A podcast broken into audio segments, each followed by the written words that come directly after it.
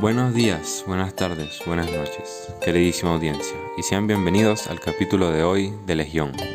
Mi persona, Jan Sabini, y mi gran compañero, Leonardo Ibarra, estaremos narrando un fragmento de un episodio del famoso texto Diálogos con Leuco, de Cesare Pavese. Nuestra intención es educar un poco a las personas sobre los clásicos y motivar su lector interior. El capítulo que interpretaremos se titula El Inconsolable contiene amor, pasión y un mensaje muy bonito y útil para todos nosotros. Primero conoceremos un poco a los personajes de la lectura y posteriormente iniciaremos el diálogo. Al finalizar daremos nuestra opinión sobre la historia y las vamos a explicar y analizar para extraer el mensaje. Comencemos.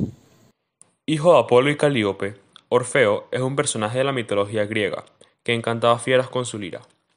Heredó el don musical de sus padres y le gustaba mucho tocar ese instrumento. Por otro lado, las vacantes eran mujeres jóvenes de la antigua Roma, que eran adoradoras del dios Baco, también conocido como Dioniso o Bromio en la mitología griega. Orfeo era un joven apuesto, y tocaba la lira de forma maravillosa. Eurídice era una ninfa aloníade de Tracia. Estos dos personajes se conocieron y decidieron casarse. El mismo día de su boda, Eurídice es raptada por Aristeo, quien es rival de Orfeo. La ninfa logra escapar, pero pisa una víbora, la cual le muerde el pie y le provoca la muerte. Sabiendo esto, ya podemos iniciar el diálogo. A continuación, escucharemos un fragmento del ya mencionado episodio, titulado El Inconsolable, de Diálogos con Luco, escrito por Sechare Pavese, en el cual mi persona, Leonardo Ibarra, representaré a la vacante, y Jan Sabini hará de Orfeo quien comenzará el diálogo.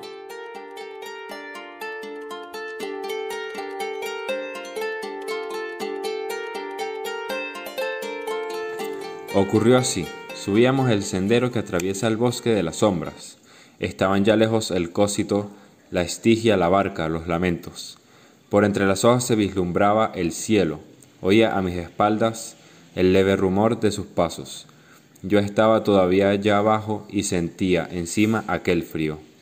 Pensaba que algún día debería volver allí, que lo que ha sido volverá a ser. Pensaba cómo fue la vida con ella, que otra vez terminaría. Lo que ha sido será.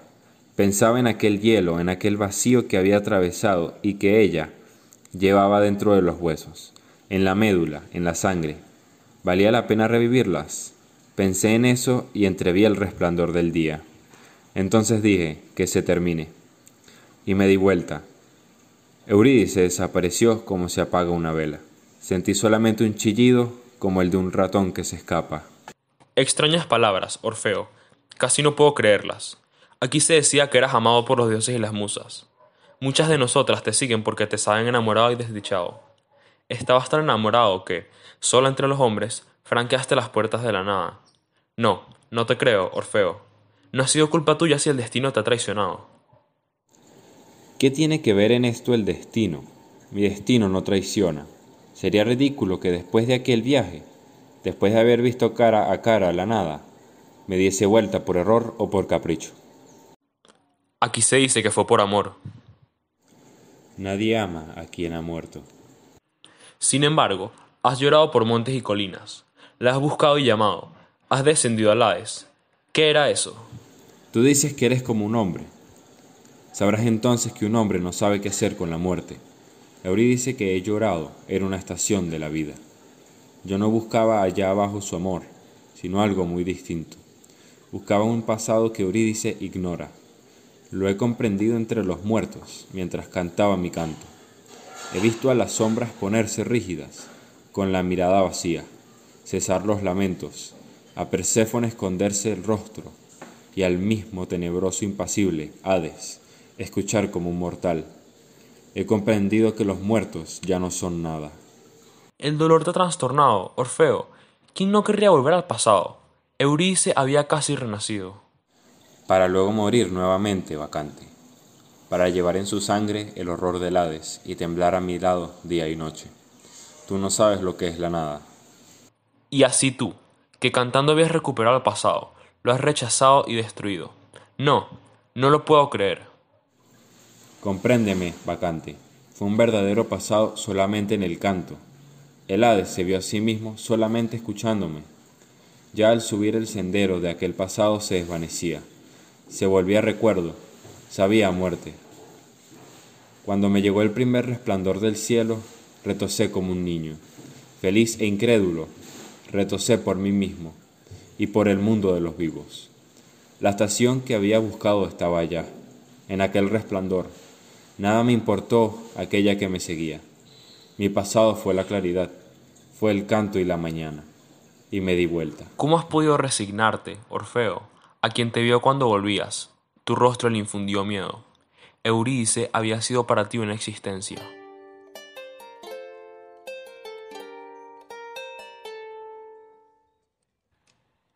Este fragmento del capítulo, El Inconsolable, es el que elegimos para el capítulo de hoy.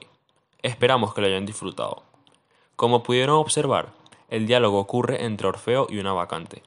La conversación establecida entre los personajes trata sobre las acciones de Orfeo por la muerte de Eurídice, la cual es la prometida de Orfeo que fallece el día de su boda. Él, muy triste por la muerte de su esposa, decide ir a buscarla, descendiendo en inframundo, el reino del dios Hades. Es una premisa interesante, pues nos enseña que la gente es capaz de hacer lo impensable con tal de estar con la persona que ama, incluso si esto es morir. El sexo, la ebriedad y la sangre remitieron siempre al mundo subterráneo y permitieron a más de uno felicidades cetonias, pero nada pudieron contra el cantor tracio Orfeo, que peregrinaba por el Hades, víctima lacerada como el mismo Dionisio. Durante la conversación podemos notar que Orfeo, a pesar de haber recorrido un camino tan largo y complicado para poder llegar a su difunta esposa y rescatarla, no lo hace, la deja ahí y se va. No porque se haya asustado o arrepentido de buscarla, sino porque comprende que la vida que tendría nuevamente con ella otra vez terminaría, y mientras desciende se encuentra a sí mismo y se da cuenta de que hay que dejar ir, aceptar el destino y enfrentar los obstáculos que nos impone la vida. Lo que aprendemos de este bello relato es que tenemos que aceptar que nuestros seres queridos algún día fallecerán, y no lo podremos evitar. Incluso Orfeo, que tuvo la oportunidad de volver con su amada, comprendió esto y logró continuar con su vida, siempre recordándola, pero a pesar de estar triste aceptó su destino. Este mensaje no solo aplica para los que amamos, sino también hay que desprenderse de las cosas materiales, las cosas superficiales de la vida y apreciar más lo importante. Bueno, querida audiencia, muchas gracias por escucharnos del día de hoy. Eso ha sido todo en este capítulo. Esperamos que les haya gustado y que hayan aprendido algo. Recuerden que nuestro propósito es promover la literatura clásica griega y motivarlos a adquirir el hábito de la lectura. Si tienen alguna pregunta o recomendación, no duden en escribirnos a nuestras redes sociales, arroba Legión en Instagram y arroba Legión en Twitter. Nos vemos la semana que viene en el próximo episodio de Legión para seguir aprendiendo.